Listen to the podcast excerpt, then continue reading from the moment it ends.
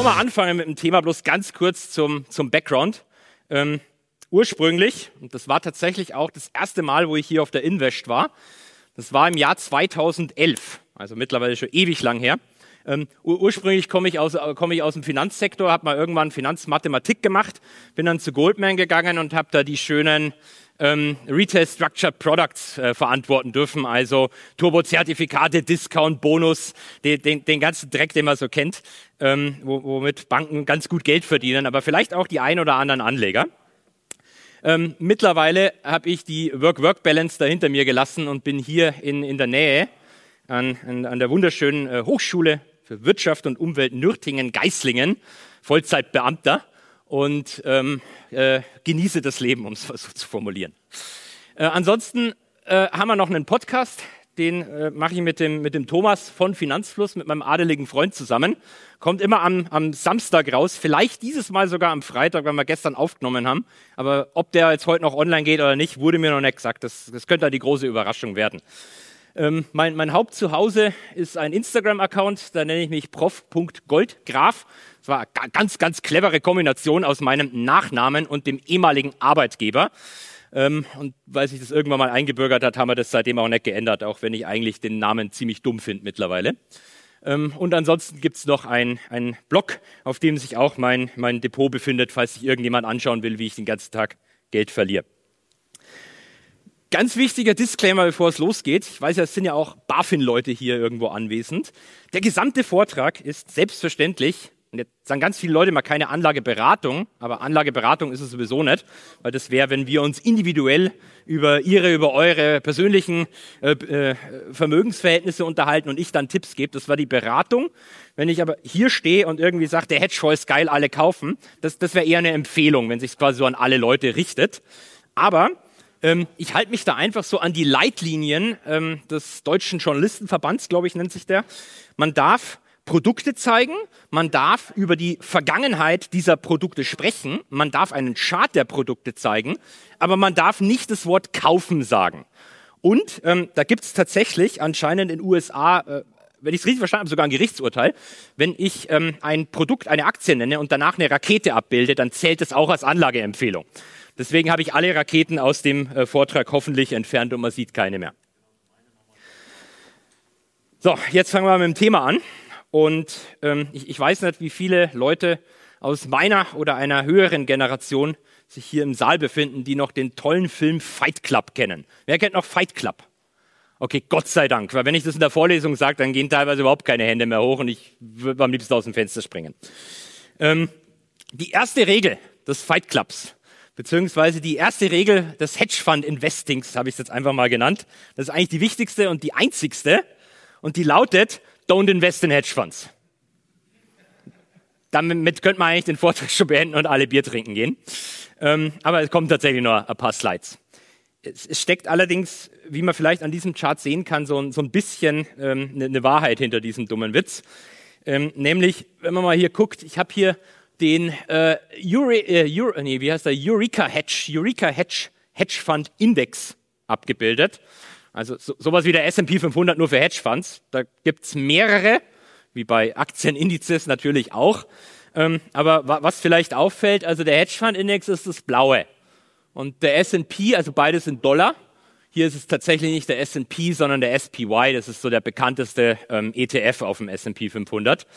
Ähm, der hat, hat ein bisschen outperformed, würde ich sagen. Ich, ich traue mich gar nicht, das auszurechnen, wie viel. Das ist aber nicht gerade wenig. Und das, die Zeitreihe geht so ungefähr auf 13 Jahre zurück. Ähm, und da könnte man natürlich jetzt versuchen, noch verzweifelt irgendwelche Argumente für Hedgefonds zu finden und sagen, ja, ja, dann die niedrigere Vola. Aber ich meine, wenn ich am Ende keine Ahnung, wie viel 100 Prozent hinten liegt, dann ist mir die niedrige Vola eigentlich auch wahrscheinlich scheißegal. Ähm, das Schöne allerdings an, an dem ganzen Spaß ist, wenn man einen Chart weitergeht, wenn in Daubt, zoom out, äh, ist ja so ein netter Spruch aus der, aus der Influencer-Szene. Wenn man nämlich ähm, den, den Chart einfach mal erweitert und nicht nur seit 2010 anguckt, sondern von mir aus seit 1999.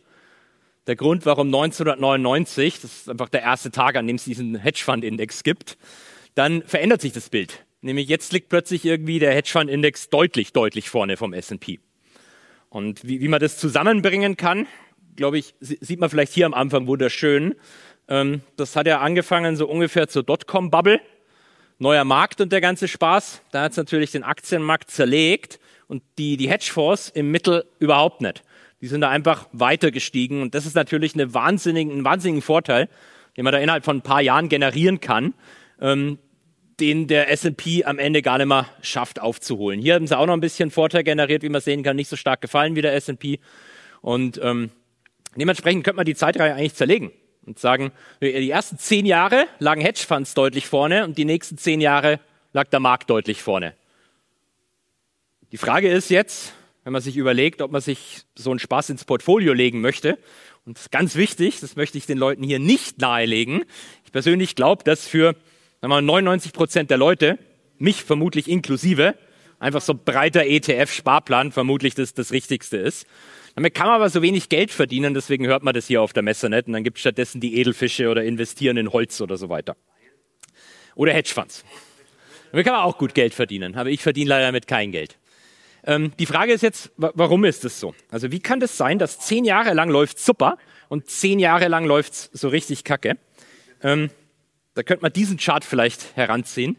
Das ist mein absoluter Lieblingschart, der im Zweifelsfall gefühlt so alles erklärt, was aktuell am Finanzmarkt los ist. Selbst den, den Rebound der letzten Tage. ist auch dieser Chart eigentlich die perfekte Erklärung. Ähm, das ist die Bilanzsumme von der US-Notenbank. Und man sieht, ja, die geht immer so ein bisschen hoch. Und dann mit der Finanzkrise hat man so ein neues Tool entdeckt. Nicht mehr langweilig Leitzins rauf und runter, sondern hey, wir könnten ja auch einfach in Anführungszeichen, ist nicht genau wie es passiert, in Anführungszeichen, wir könnten ja einfach Geld drucken und Assets damit kaufen. Vielleicht hilft uns das irgendwie aus der Finanzkrise raus. Und nachdem das da so super funktioniert hat, hat man das nochmal und nochmal gemacht die Bilanzsumme von ungefähr 1000 Milliarden auf, wie viel ist das, 4000 Milliarden hochgeschoben. Das ist das, was in Social Media auch gerne als Brrr bezeichnet wird. Also Brrr ist das Geräusch des Gelddruckers, wenn er die ganze Zeit die Scheine druckt. Auch wenn das nicht wirklich ist, was, was tatsächlich passiert. Ähm, in der, in der Corona-Krise hat man sich gedacht, was, was jetzt schon zehn Jahre super klappt, das machen wir gleich nochmal, aber doppelt so stark. Also hat die Bilanz nochmal um 4000 Milliarden nach oben geschoben. Hier äh, same, same. Und seit Anfang 2022, nicht ganz seit Anfang 2022, aber sagen wir mal seit 2022, äh, eigentlich so Mitte des Jahres ging es erst richtig los, hat man sich gedacht, jetzt ist es Zeit, jetzt haben wir auch hohe Inflation, ist blöd, auch wenn, da könnte ich auch wieder eine Stunde drüber reden, die, dieser Chart nicht wirklich was mit der Inflation zu tun hat. Das kann man sich so vorstellen, wenn ich jetzt einfach 1000 Milliarden druck und die gebe ich ihm hier in der ersten Reihe und er tut sie in den Keller, dann ist vielleicht verständlich, dass es nicht wirklich Inflation erzeugt, weil die liegen halt im Keller und er macht damit nichts. Sondern die Frage ist immer, was wird damit gemacht? Und so diese zehn Jahre lang hier wurde damit nicht viel gemacht. Ähm, die Kreditvergabe ist nicht wirklich äh, angestoßen worden und nichts. Deswegen hat man auch keine wirklichen Inflationseffekte gesehen. Die kamen aber dann 2020 sehr, sehr deutlich zum Vorschein, bedingt durch weitere andere externe Faktoren ähm, aber sicherlich auch durch die Tatsache, dass indirekt äh, die Notenbank die ganzen ähm, staatlichen äh, Fiskalprogramme finanziert hat. So, der Punkt ist jetzt und das Argument ist, wenn die Notenbank ihre Bilanz hochschraubt, hat es eine Auswirkung, das eigentlich niemand bestreitet, das pusht Vermögenspreise zum Moon. Und dementsprechend könnte man jetzt, wenn man einen Case finden will für Hedgefonds, könnte man sagen, ja gut, die letzten zehn Jahre oder 13 Jahre waren jetzt vielleicht nicht so repräsentativ, weil wenn einfach alles steigt, Nämlich jeder, jeder misst auch äh, irgendwelche Oatleys, die, was weiß ich, produzieren. Wenn einfach alles steigt, dann kann man vielleicht auch mit aktivem Management nicht wirklich Alpha generieren. Dann kaufe ich mir einfach mein Alphabet und mache mach gar nichts mehr. 100% Alphabet oder 100% Amazon hat so ziemlich jeden aktiven Manager outperformed die letzten zehn Jahre. Ähm, jetzt könnte man halt das Argument finden und sagen, ja gut, aber jetzt geht die Zentralbankbilanz ja nach unten. Also vielleicht lohnt sich aktives Management wieder. Und wenn ich mal einfach den, den Hedgefund-Index angucke, ähm, wie er seit Anfang 2020 gelaufen ist, dann lag er zumindest besser als der Markt. Der Markt ist in US-Dollar, also in, Euro ist Gott sei Dank besser, weil der Euro abgekackt hat gegen den Dollar. Also sind wir Euro-Investoren ein bisschen besser durchs Jahr gekommen. Der Markt ist so ungefähr 15 Prozent da und der Hedgefund-Index, ähm, ja, ein bisschen, wie sind es, zwei Prozent wahrscheinlich ungefähr. Also wäre das vielleicht ein Case, Jetzt nicht zwangsläufig für Hedgefonds, aber generell für, für aktives Management wieder. Ähm, wenn, wenn nicht letzte Woche gewesen wäre. Weil ich meine, ur ursprünglich war ja der Plan, lass die Bilanz reduzieren. Ist doch eine super Idee, äh, gefährdet sicherlich nicht die Stabilität vom Finanzsystem ganz und gar nicht. Ähm, dann, dann, hat man trotzdem irgendwie die Ereignisse der letzten eineinhalb Wochen. Und ähm, was, was witzigerweise noch relativ unbeachtet von den meisten Finanzmedien passiert ist die letzte Woche, äh, ist da. Die Bilanz ist Gott sei Dank wieder nach oben gesprungen, aufgrund der Tatsache, dass sich relativ viele Banken in den USA von der Zentralbank Geld geholt haben.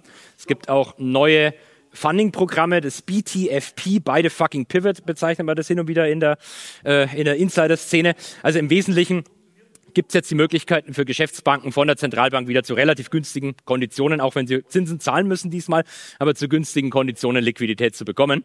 Und das hat einfach mal so die, Bilanzreduk ups, die Bilanzreduktion um die Hälfte zurückgefahren. Und es gibt so schöne Studien und Überlegungen von JP Morgan zum Beispiel, dass diese, wie viel ist denn das ungefähr, 300 Milliarden, die es hochgegangen ist, it's just the beginning. Das könnte bis zu 2000 Milliarden nach oben schießen über die nächsten Monate. Dementsprechend vielleicht lohnt es sich doch wieder einfach unprofitable Tech zu kaufen und ähm, Richtung Mond zu fliegen. Am Bitcoin sieht man es übrigens schon. Das performt eigentlich seit, seitdem das angefangen hat wieder, wieder relativ gut. Aber nichtsdestotrotz, ähm, trotzdem noch ein paar Worte zu, zu dem Hedgefonds-Thema. Und vielleicht das, das Wichtigste ist, was ist eigentlich ein Hedgefonds? Eigentlich müsste man auf Deutsch Fonds schreiben, aber ich weiß es nicht. Ich lehne irgendwie diese deutsche Bezeichnung ab. Mir tut alles weh, wenn ich das O mache. Deswegen nutze ich immer das Englische. Das bitte nicht hauen deswegen. Also ur, ursprünglich kommt ähm, die, die Bezeichnung von Hedge, was ja für Hecke steht, aber auch für absichern. Und das erklärt vielleicht auch, warum es die, die Hedgefonds in der Krise nicht so krass zerlegt hat. Irgendwo, irgendwo spielt eine Absicherung eine Rolle. Ähm, Vielleicht erklärt das auch so die allgemein schlechte Performance, weil wenn man zu viel absichert, dann kann man sich vorstellen, dann zahle ich natürlich einfach viel zu viel für die Absicherung. Da gibt es auch deutsche Premium-Aktien-Fondsmanager, die relativ viel absichern und deswegen vielleicht nicht so gut performen. Ähm, aber wenn man sich jetzt überlegt, was ist die Definition von dem Ding, dann ist leider die Antwort, es, es gibt keine absolut eindeutige Definition. Es ist eigentlich ein äh, Überbegriff für ein Sammelsurium von unterschiedlichsten Handelsstrategien, die auch eigentlich nicht wirklich miteinander was zu tun haben. Regulatorisch könnte man sagen, so die Definition ist vielleicht, dass es eben keinerlei oder fast keine Regulatorik gibt. Also so ein Aktienfondsmanager in Deutschland, long only, der darf halt nicht so viel machen, während ähm, eine Hedgefondsmanagerin, die auf dem Cayman Islands sitzt, im Wesentlichen fast nicht beschränkt wird in dem, was sie tut. Nichtsdestotrotz zumindest von den, von den traditionellen Hedgefonds ist eigentlich so das oberste Ziel immer Kapitalschutz. Also es gibt so das schöne Saying, wenn man mal ein Verlustjahr abschließt, dann äh, hat man in seinem Leben versagt. Also Verlustjahre sind, sind Kacke, die möchte man nicht haben. Ähm, nichtsdestotrotz ist diese ganze Branche medial, würde ich sagen, von, von sogenannten schwarzen Schafen ein bisschen dominiert. Damit meine ich nicht unbedingt böse Leute, sondern damit meine ich Fonds, die in der Presse oftmals als Hedgefonds bezeichnet werden, aber eigentlich mit dem traditionellen Hedgefonds-Mindset wenig zu tun haben. Zum Beispiel eine, eine Tiger Global, die wird immer wieder als Hedgefonds bezeichnet. Was die haben, die haben natürlich auch Hedgefonds-Lösungen, aber die haben auch ganz, ganz viel Venture Capital, also Investments in Startups. Und das, das hat überhaupt gar nichts mit dem zu tun, was, was eigentlich klassische Hedgefonds machen. Ähm, ansonsten in Deutschland ich weiß nicht, wer kennt den jungen Mann noch? Gott sei Dank noch ein paar. Das ist der, äh, den gibt's immer noch. Der ist aber nicht mehr so jung wie auf dem Foto. Der gute alte Franz Mündefering, äh, früher mal unter anderem SPD-Vorsitzender. Ähm, der hatte vor, vor langen Jahren eine Debatte geprägt, nämlich die Heuschreckendebatte in Deutschland. Und deswegen findet man auch immer wieder, wenn es um das Thema Hedgefonds geht, ähm, die Bezeichnung, das seien ja Heuschrecken, weil das hätte ja Müntefering damals gesagt. Und da vielleicht auch nochmal diese Differenzierung. Bei schwarzen Schafen habe ich es gerade schon gesagt. Ähm, Müntefering meinte damit äh, Private Equity Unternehmen, nämlich ganz konkret ging es um, um Blackstone. Das sind, oder den kann man durchaus den Vorwurf machen, dass es Private Equity Strategien gibt, wo ein Fonds herkommt, irgendwie einen netten, schönen deutschen Mittelständler kauft, die Hälfte der Leute rausschmeißt, die Firma äh, zerschlägt und die Einzelteile weiterverkauft. Das ist nicht alles, was Private Equity macht. Also unter Private Equity fallen halt auch die Startup-Investments, aber ähm, ist, ist etwas, was man denen sicherlich vorwerfen kann. Witzigerweise hat es aber überhaupt gar nichts mit Hedgefonds zu tun. Also deswegen hier Public und Private. Ähm, Hedgefonds sind eigentlich zumindest die traditionellen, aus, ausschließlich in den öffentlichen Märkten, in Public Markets unterwegs. Das heißt, die gehen nicht irgendwie hin und kaufen einen deutschen Mittelständler, um den dann zu zerlegen und Leute rauszuschmeißen, sondern die kaufen sich Aktien, die an einer Börse gelistet sind. Vielleicht kaufen sie noch Derivate von irgendeiner Bank oder so, aber alles irgendwie Public Markets, also kein, keine nicht gehandelten, nicht börsennotierten Unternehmen. Und es gibt auch nur eine einzige Subklasse von Hedgefonds, die wir uns gleich noch angucken, die, die wirklich versuchen, aktiv in das Business von Unternehmen einzugreifen. Viele andere haben einfach ein Basket, genau wie in ähm, Long-Only-Fonds auch, von irgendwelchen Aktien, die man sich kauft und wo man eigentlich nicht wirklich Einfluss auf, das, auf die Geschäftspolitik oder so nimmt. Also das ist so vielleicht der, der große Unterschied. Äh, nichtsdestotrotz wird das in Medienartikeln dann der Einfachheit halber anscheinend weiterhin als, als Heuschrecke bezeichnet. Ähm, und was man auch hin und wieder liest, ist, dass, dass Hedgefonds die, die Finanzindustrie dominieren würden. Die großen Hedgefonds, das sind die riesigen Player auf der Welt. Das sind dann meistens irgendwelche Leute in dunklen Anzügen, die wie bei Darkwing Duck in so einem dunklen Raum sitzen und die ganze Zeit bös lachen. Ähm, kann man sicherlich vielleicht dem einen oder anderen Manager vorwerfen, aber so on, on average, wenn man sich einfach mal anguckt, ähm, der, der weltweite Aktien- und Anleihemarkt ist so ungefähr 200 Billionen, also deutsche Billionen. Auf Englisch wären das dann Trillion. Wer sich den Mist ausgedacht hat, weiß ja auch nicht. Wenn man alle Hedgefonds der Welt zusammenschmeißt, und das sind wirklich viele, über 10.000 Stück, dann kommen die gerade mal so auf 5 Billionen. Aber es sind halt 10.000 verschiedene Strategien, die teilweise überhaupt gar nichts miteinander zu tun haben. Dagegen die drei größten Investoren auf der Welt, das schwankt immer ein bisschen, ob es gerade die drei größten sind, aber so ähm, on average sind es eigentlich. Also der größte Brummer ist meistens der japanische GPIF, das ist der Government Pension Investment Fund. Das ist im Prinzip der japanische Pensionsfonds, kommt tendenziell eher weniger in der Presse vor. Frag mich ehrlich gesagt, warum. Den norwegischen Ölfonds, den kennt man vielleicht. Da heißt es immer, die Aktienrente, die macht man nach dem Modell entweder von den Schweden oder von den Norwegern. Ähm, nur hat der ein bisschen mehr Geld drin als die 10 Milliarden, die man da in die Aktienrente reinschippt. Äh, und den chinesischen Staatsfonds. Wenn man die zusammenschmeißt, dann kommen die in etwa auf die gleichen Assets, die alle Hedgefonds der Welt zusammen verwalten. Will heißen, ähm, Hedgefonds mögen zwar aufgrund ihrer Handelsstrategie ähm, durchaus mal in der Lage sein, in Anführungszeichen den Markt zu bewegen, aber von, von den großen Playern im Sinne von, da ist das weltweite Vermögen, das stimmt einfach nicht. Ähm, man hat trotzdem vielleicht manchmal den Eindruck, weil, weil viele Hedgefonds einfach under the radar in Nischenmärkten tätig sind und auch manche Trades machen, die, die man nicht so wirklich gut erklären oder nachvollziehen kann. Dazu aber gleich noch ein, zwei, ähm, ein, zwei Beispiele. Ansonsten, ähm, wie, wie, wie kann man solche Dinger kaufen? In Deutschland ist der Vertrieb von klassischen Hedgefonds, damit meine ich so die, die schönen Cayman-Strukturen, äh, an Privatanleger nicht erlaubt. Also man, man möchte Privatanleger davor schützen, dass die böse gesagt zu viel Rendite machen. Aber das ist nur ein, ein dummer Witz. Nee, man möchte davor schützen, dass sie einfach in Sachen investieren, die, die man nicht so leicht nachvollziehen kann. Und wo es sicherlich auch ähm, äh, viele Dinge gibt, die, die nicht geeignet sind, selbst für institutionelle Investoren. Was tatsächlich aber möglich wäre, ups, was tatsächlich möglich wäre, sind Fund of Hedge Funds, also Dachfonds. Das ist theoretisch an Privatanleger sogar erlaubt zu vertreiben, aber ich kenne ehrlich gesagt keinen, keinen Dachfonds in Deutschland, den man an Privatanleger verkaufen darf. Die meisten restringieren sich selber freiwillig dann auf ähm, professionelle Investoren. Das kann auch ein Privatanleger sein, da brauchen sie 500.000 Euro Vermögen und müssen ein paar Trades äh, im signifikanten Volumen gemacht haben. Dann könnten sie sich bei ihrer Bank um, umklassifizieren lassen und so einen Spaß dann auch kaufen. Ähm, es gibt aber eine andere Lösung noch oder zwei andere Lösungen. Erstens börsengehandelte Feeder. Die kann man einfach ganz normal über einen Online-Broker kaufen. Was es ist, gleicher Beispiel. Und ähm, äh, es gibt mittlerweile auch viele Hedgefondsmanager, die sich ähm, den sogenannten Usage-Beschränkungen unterwerfen und dann Fonds anbieten, die auch ganz normal in Deutschland über die Sparkasse, über die Raiffeisenbank äh, gekauft und gezeichnet werden können. Die dürfen da nicht alles machen, was so ein Cayman-Fonds machen kann. Und meistens sieht man es dann, wenn es einen Cayman-Manager gibt, der hat dann halt irgendwie ähm, den Offshore-Fonds und den USITS-Fonds. Der USITS-Fonds performt nicht so gut wie der Offshore-Fonds, weil sie nicht alle schönen Dinge machen dürfen. Aber ähm, äh, der USITS-Mantel hat sich tatsächlich die letzten Jahre eigentlich gut weiterentwickelt, dass man viele Strategien da irgendwie reinpressen kann. Ähm, und vielleicht noch, bevor wir uns jetzt Beispiele dann angucken, ähm, es gibt manchmal so, oder die Frage ist, was, wie, wie traden eigentlich Hedgefonds? Also was ist so ein klassischer Hedgefonds-Trade? Und ähm, da gibt es tatsächlich eine gute Fernsehserie, die nennt sich Billions, wenn Sie sich die angucken möchten. Die beschreibt eigentlich wirklich so, äh, beruht auch auf einer wahren Gegebenheit. Also äh, ohne das offiziell zu sagen, äh, steht dieser Manager, der da in der, in der Serie auftaucht, ein bisschen für Steve Cohen von Point 72. Steve Cohen hat tatsächlich auch mal Probleme mit der SEC gehabt. Äh, Mitarbeiter von ihm ist auch in den Knast gegangen. Ihm konnten sie aber Gott sei Dank nichts nachweisen. Also er kann weiterhin Geld managen. Er, durfte ein paar Jahre kein Geld managen, das stimmt. Dann hat aber einer seiner Mitarbeiter einen Hedgefonds aufgemacht und interessanterweise genau dieselben Trades gemacht, die Steve Cohen machen würde. Und nachdem Steve Cohen wieder Geld managen darf, ist der Mitarbeiter wieder zurückgegangen und hat die Assets alle mitgebracht.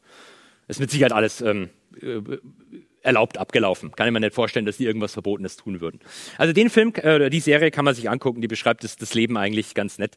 So, das Wichtigste vielleicht ist, weil manchmal könnte man vielleicht, auch wenn man hier auf so einer Messe ist, den Eindruck gewinnen, so, so ein Hedgefonds-Trader, der sitzt dann am Tag vor irgendwie 1000 Bildschirmen. Das mag tatsächlich stimmen. Also die Anzahl der Bildschirme gibt manchmal so die Seniorität der Leute wieder. Die ganz Kleinen haben noch zwei Bildschirme. Wenn man dann größer wird, kriegt man mehr Bildschirme. Und wenn man aber dann so ins, ins oberste Management aufsteigt, dann nehmen die Bildschirme wieder ab. Weil ähm, so, so ein, so ein äh, CEO auch von einer Bank zum Beispiel braucht eigentlich im Wesentlichen bloß einen Bildschirm mit Outlook. Das ist alles, was man braucht, um das Business dann zu machen. Ähm, aber was Hedgefonds tatsächlich nicht machen, ist dieses klassische, sag ich mal, Day-Trading, wo man dann so einen Chart hat oder viele Charts und dann, dann malt man da so Linien rein und sagt irgendwie vorher, was damit passiert. Ähm, das spielt äh, interessanterweise im institutionellen Bereich eigentlich überhaupt gar keine Rolle. Das ist was, was, was eher von von Privatanlegern gemacht wird. Und ähm, das könnte man natürlich jetzt damit ein bisschen verachten, aber es gibt tatsächlich ein Argument, ähm, was ich selbst im Laufe der letzten Woche äh, beobachten durfte. Es gibt einen relativ bekannten, zumindest in dieser Subszene, äh, Copy-Trader in Deutschland, der äh, so eine äh, DAX-Intraday-Strategie fährt, ähm, auch ganz gut, mit einer relativ guten Performance und ähm, macht es aber mit CFDs. Ich hatte mir seine Trades mal angeguckt und das Interessante ist, dass, ähm, dass der CFD-Broker, der quasi die Gegenseite nimmt, diese Trades im Markt nicht widerspiegelt. Ganz einfach aufgrund der Tatsache, der junge Mann verwaltet 70 Millionen im Copy Trading, was relativ viel ist. 70 Millionen in DAX-CFDs mit einem Hebel von 1000. Das geht nicht. Also das ist, ich, am Montag hat er ein bisschen getradet. Wenn, wenn er diese Trades an der Eurex äh, im DAX Future wiedergespiegelt hätte, hätte dieser eine Mann über 10% des täglichen Handelsvolumens ausgemacht.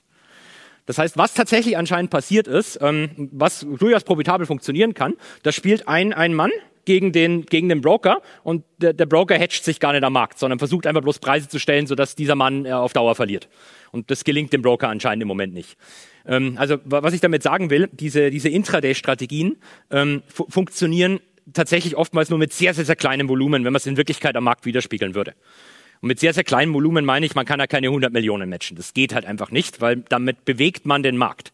Also wenn man mit, mit 100 Millionen, selbst wenn man nur einen kleinen Teil nimmt, dann ein DAX-CFD mit Hebel 1000 zockt, da bewegt man halt den Markt schon mal um 10, 20 Punkte hoch. Und das sind halt oftmals die Punkte, die diese Menschen dann versuchen auszunutzen.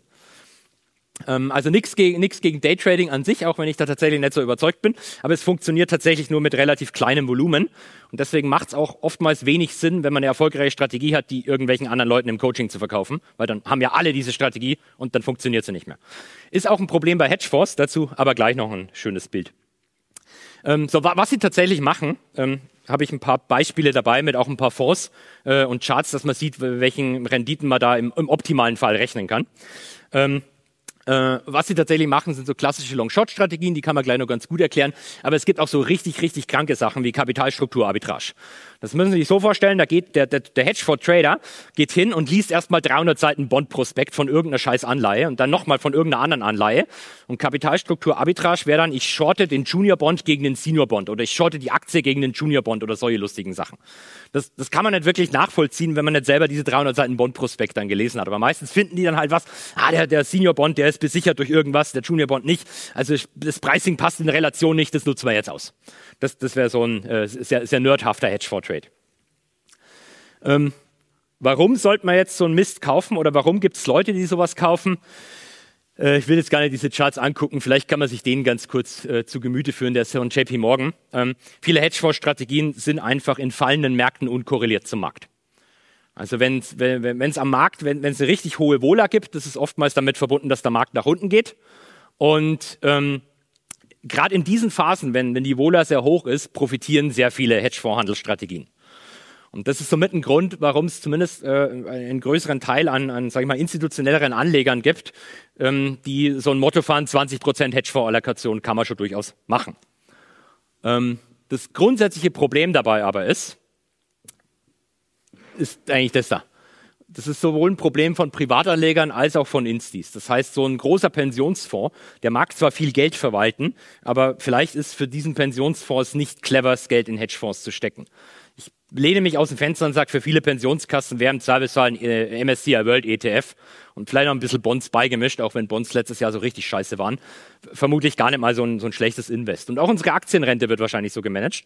Wenn sich den Kenfo anschauen, diesen deutschen Fonds für die kerntechnische Entsorgung, der hat zwar aktives Management mit ganz vielen Mitarbeitern, die auch alle jetzt äh, eine Lohnerhöhung bekommen haben, Gott sei Dank. Äh, Inflation muss ja ausgeglichen werden, sonst ähm, zieht die soziale Kälte durchs Land aber ähm, der legt im Prinzip an wie ein Aktienanleiheportfolio und performt auch exakt so. Ich kenne so einen Performance-Chart, also zwei ETFs hätten sie auch getan, dann bräuchte man keine 300 Mitarbeiter. Gut, 300 Mitarbeiter hat er nicht, aber ähm, das Problem ist Managerselektion und Managerzugang.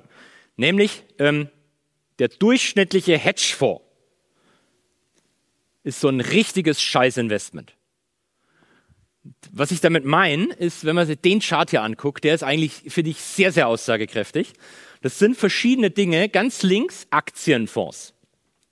Über zehn Jahre die Performance angeguckt und ähm, die, die mittlere Performance gemessen am Median hier und der schlechteste quasi unten am Balken und der beste oben am Balken.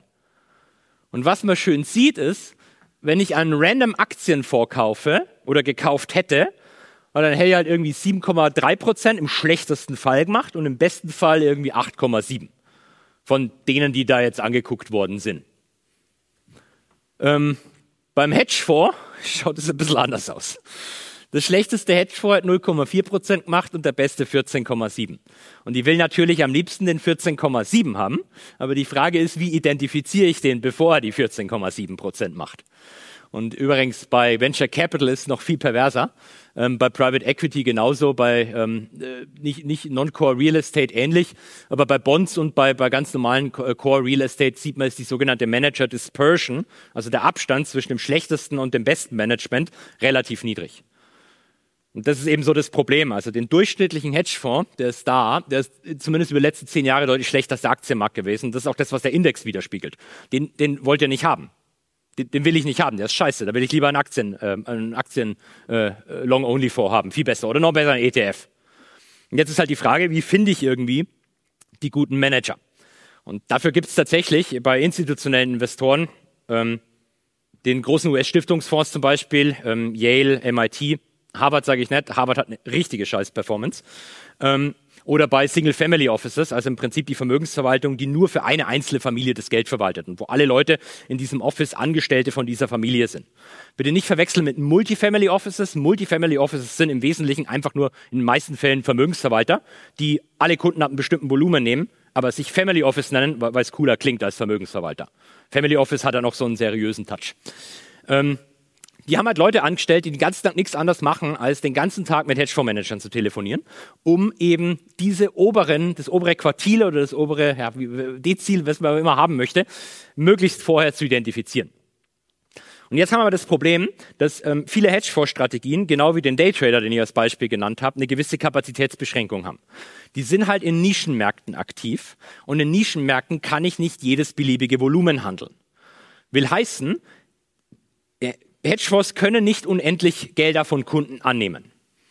Und jetzt habe ich nicht bloß das Problem der Manager Selection, also die guten Manager zu finden, sondern ich muss auch ins gute Management noch reinkommen, weil das gute Management wird gefunden. Es gibt, die, die haben im Prinzip, es gibt welche, die haben eine Warteliste an Leuten, die da rein wollen. Und sie können die Gelder nicht annehmen, weil sie wissen, wenn ich die Gelder annehme, kann ich die Trades, die ich im Moment mache, nicht mehr machen oder muss andere nicht so profitable Trades machen und meine Returns werden schlechter. Deswegen eigentlich ein gutes Hedgefondsmanagement sagt, wir sind kapazitätsbeschränkt, wir nehmen nicht mehr als 400 Millionen an. Es gibt Fonds, die wirklich nur 400 Millionen managen. Es gibt auch welche, die sagen, mehr als 10 Milliarden gehen nicht. Aber es gibt eigentlich immer so eine obere Schranke. Und ein Manager, der unendlich Geld annimmt, ist zweifelsfrei unbedingt nicht den Manager, den man haben möchte. Also Selektion und ähm, und Zugang sind so eigentlich so das Hauptproblem. Das haben Privatanleger, aber eben auch institutionelle. Insbesondere wenn es große institutionelle sind, die jetzt nicht ein 10 Millionen Ticket machen, weil es sich nicht lohnt. Weil wenn ich irgendwie 30 Milliarden manage, dann brauche ich den Anfang lauter 10 Millionen Tickets zu machen. Kann man sich vorstellen, wie viel Vorsicht dann am Ende habe? Die kann ich ja gar nicht mehr überwachen. Ähm, das wäre zum Beispiel, sieht man hier die Allokation von, von US-Stiftungen, Harvard und Co. Ähm, der mittlerweile so ungefähr 50 Prozent der Gesamtallokation sind in sogenannten Alternative Assets. Und von diesen Alternative Assets machen ähm, Hedgefonds einen, ich würde mal sagen, signifikanten Teil aus. Ungefähr so aufs ganze Portfolio gerechnet in etwa 20 Prozent. Sagt man, zumindest in dem Sektor ist eine, ist eine Zielallokation von, von diesen Playern. So, und ähm, jetzt habe ich leider schon wieder viel zu viel geredet, was so mein klassisches Problem ist. Ich habe es vorher gewarnt. Deswegen schauen wir uns trotzdem noch ein paar Hedgefonds-Strategien an was so gibt. Also der, der Klassiker, und das sind tatsächlich auch die meisten, das ist das, der größte Batzen an Hedgefonds-Strategien, sind sogenannte Long-Short-Manager. Das funktioniert eigentlich relativ simpel. Ich habe zwei Baskets in meinem Fonds. Ein Basket Long, da suche ich mal Aktien raus, wo ich glaube, dass die cool sind, dass die steigen. Und ein Basket Short, da suche ich mal Aktien raus, wo ich glaube, dass sie nicht so cool sind und dass die fallen. Das ist vereinfacht. Tatsächlich ist es noch ein bisschen komplexer. Tatsächlich sucht man sich die auch manchmal im Pärchen raus. Also hier als Beispiel. Ähm, mein Pärchen ist BMW und Daimler. Sagen wir mal, ich glaube, BMW wird, egal was passiert, ich glaube einfach, BMW ist, wird besser performen als Daimler. Dann wäre ein klassischer Long-Short-Trade, ich kaufe BMW und ich shorte, ich verkaufe Daimler. Das funktioniert so, dass ich mal von irgendjemandem, der Daimler im Depot hat und nicht verkaufen will die nächsten zehn Jahre, Habe ich so irgendeinen Pensionsfonds, der sagt Buy and Hold äh, until forever. Von dem leihe ich mal die Daimler-Aktie, verkaufe sie dann und irgendwann später kaufe ich sie zurück und gebe sie dem Fonds zurück und zahle eine Leihgebühr dafür.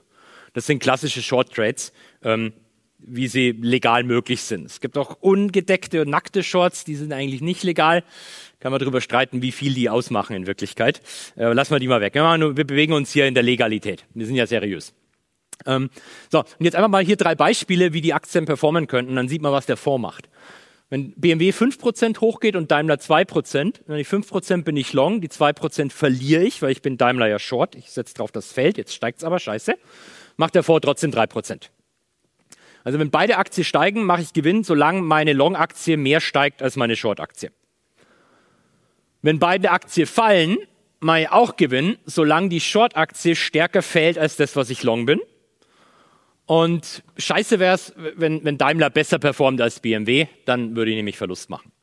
Also die, diese Strategien haben, wenn man sie komplett neutral fährt, also wenn quasi die Longs genauso viel ausmachen wie die Shorts, dann sind die ähm, relativ unkorreliert zum Markt. Also es ist eigentlich scheißegal, ob der Markt hoch oder runter geht.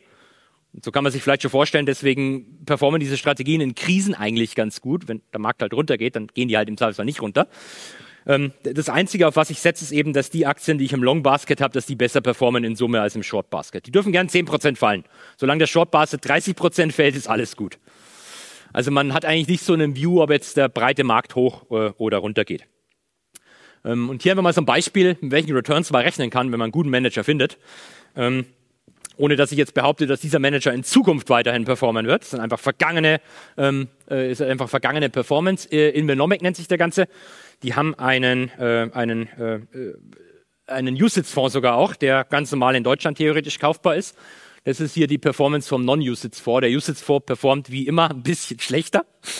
Äh, aber da sieht man eigentlich ganz schön, was, was da los ist. Also im Jahr 2019 zum Beispiel, oder ach, Jahr 2018 drei Prozent, sechs oder vier Prozent nicht so geil, zehn Prozent. Hier 2020 zehn Prozent oder zwölf Prozent und im Jahr 2021, da lief es so richtig gut, mal 50 Prozent ab, kann passieren. Ähm, war natürlich für solche Strategien ein gutes Jahr. Also darf man jetzt nicht erwarten, dass es weiterhin so ist. So, ich sag mal, der, der, die klassische, der klassische Return, den man erwarten kann, wenn man so ein Basket an Long-Short-Managern hat, ist ähnlich das, was der Markt performt, on average. Also man darf jetzt nicht damit rechnen, dass man mega outperformt. Es geht bei, bei diesen Strategien nicht darum, den Markt krass outzuperformen, auch wenn die das ausnahmsweise mal getan haben. Deswegen habe ich sie gezeigt. Es gibt genug andere, die richtig scheiße performen, sondern es geht einfach darum, ähm, möglichst unkorreliert zum breiten Markt zu performen. Dass man einen Teil vom Portfolio hat, wenn der Markt fällt, dieser Teil fällt dann halt vielleicht nicht, sondern macht entsprechend vielleicht sogar Gewinn und gleicht ein bisschen die Verluste, die man auf seinen normalen Aktienfonds hat, aus.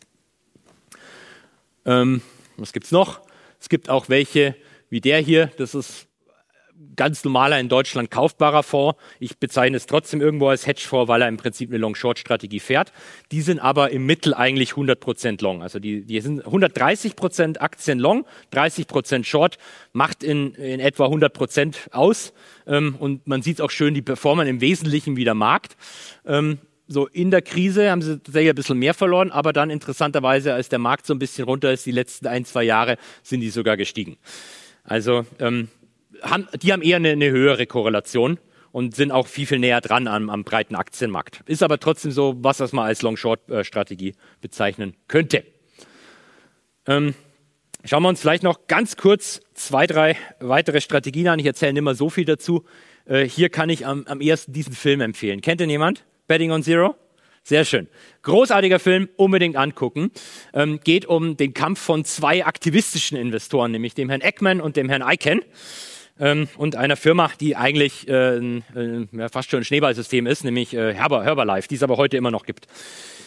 Das sind die, die am meisten mediale Aufmerksamkeit genießen. Das sind nämlich Manager, sogenannte Aktivisten, die kaufen sich irgendwo ein in der Firma, schreiben dann dem ähm, Board oder dem, dem Vorstand einen offenen Brief, sagen, ist alles scheiße, was ihr macht, folgende Vorschläge, die ihr machen müsst, damit der Aktienkurs weiter steigt. Bitte sofort umsetzen, sonst nerv ich euch jeden Tag weiter in der Presse und mit Briefen und sonst was. Also das sind vielleicht eher die, die man noch äh, als, am ersten als Heuschrecken bezeichnen könnte. Ähm, vom, vom Herrn Eckman gibt es tatsächlich ein börsengehandeltes Vehikel, nämlich äh, sein, sein Hedgefonds Pershing Square hat mittlerweile fast, fast alle Assets in, in, einem Börsen, in, einer, in einer normalen Aktie drin und die nennt sich Pershing Square Holdings. Das funktioniert im Prinzip so, es gibt irgendwo seinen Hedgefonds, in dem man nicht investieren kann, dann gründet er eine Briefkastenfirma, die sammelt Geld ein und investiert in den Hedgefonds. Diese Briefkastenfirma handelt an der Börse. Das ist das, was man als Fieder bezeichnet oder Fütterer weil im Prinzip die Geld einsammelt und in den Fonds investiert und den damit füttert. Das hat aber die nette Eigenschaft, dass, dass das Zeug kann man halt als Privatanleger im Servicefall auch kaufen. Das ist eine ganz normale Aktie. Und Pershing handelt sogar bei den Neo-Brokern. Also bei Trade Republic kann man sich ganz normal Pershing-Aktien kaufen, obwohl das im Wesentlichen eine Hedgefonds-Strategie ist, die, die dahinter steckt.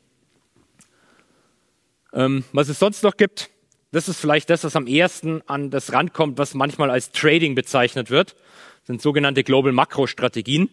Ähm, die machen im Prinzip wetten oftmals auf makroökonomische Events. Also der, der Trader in einem Global Macro äh, Hedgefonds sitzt dann da und sagt, okay, gut, ich habe mal die letzten ähm, 20 Interviews von allen Mitgliedern der japanischen Notenbank angehört. Ich glaube, die, die äh, erhöhen die Zinsoberschranke beim nächsten Meeting.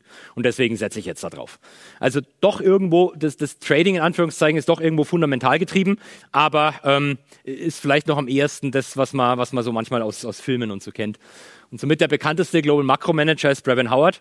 Die haben tatsächlich auch mit BH Makro einen börsengehandelten Fieder, der sogar an der Börse Stuttgart handelt und ähm, theoretisch von, von Privatanlegern auch kaufbar ist. Und da sieht man auch schön die Performance von diesen Strategien. So wenn es am Markt kracht, Finanzkrise, 30 Prozent ab, 20 Prozent ab, 20 Prozent ab. Äh, wenn der Markt steigt, schaut die Performance nicht so gut aus. Also das, das ist wahrscheinlich so das beste Beispiel von unkorreliert oder vielleicht sogar negativ korreliert, was man findet. Wenn der Markt richtig kracht, hier auch äh, Corona, äh, 28 Prozent ab. Im März, als Corona kam und alles gefallen ist, sind die 18 Prozent gestiegen. Also wenn es so richtig kracht und alles scheiße ist, dann laufen diese Strategien. Ähm, und vielleicht noch das allerletzte. Ich glaube, eine habe ich noch, eine schaffen wir noch. Ja, eine Minute haben wir noch, ein Traum. Ähm, das ist wieder so eine richtig schöne Nerd-Strategie. Special Situations oder Event-Driven Fonds.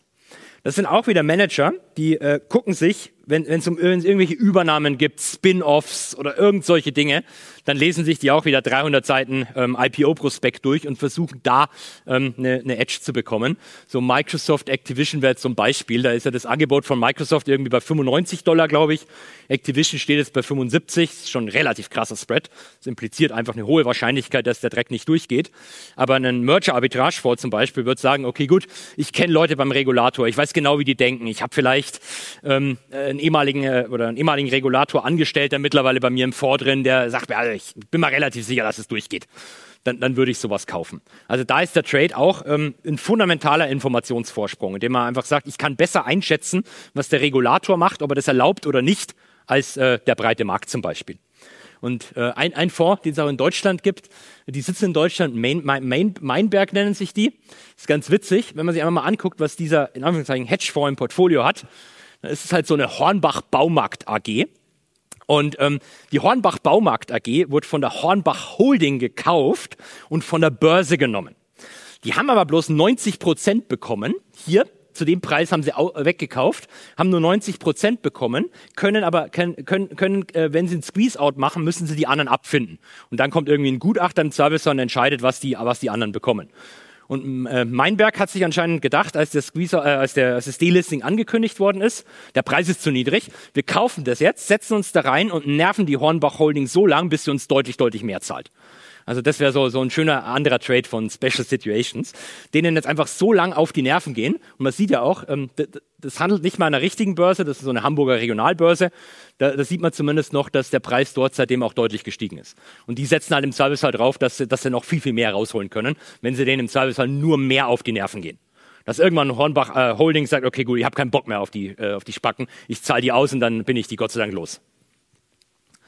Ähm, und das allerletzte, das ist mein Liebling, äh, Jim Simmons, gilt so als der erfolgreichste Hedgefondsmanager der Welt. Ursprünglich mal Mathematiker, mit 40 Jahren hat er sich gedacht, er hat keinen Bock mehr auf Universität, jetzt schaut er sich mal diesen Finanzbereich an, vielleicht kann er da ja irgendwie was reißen.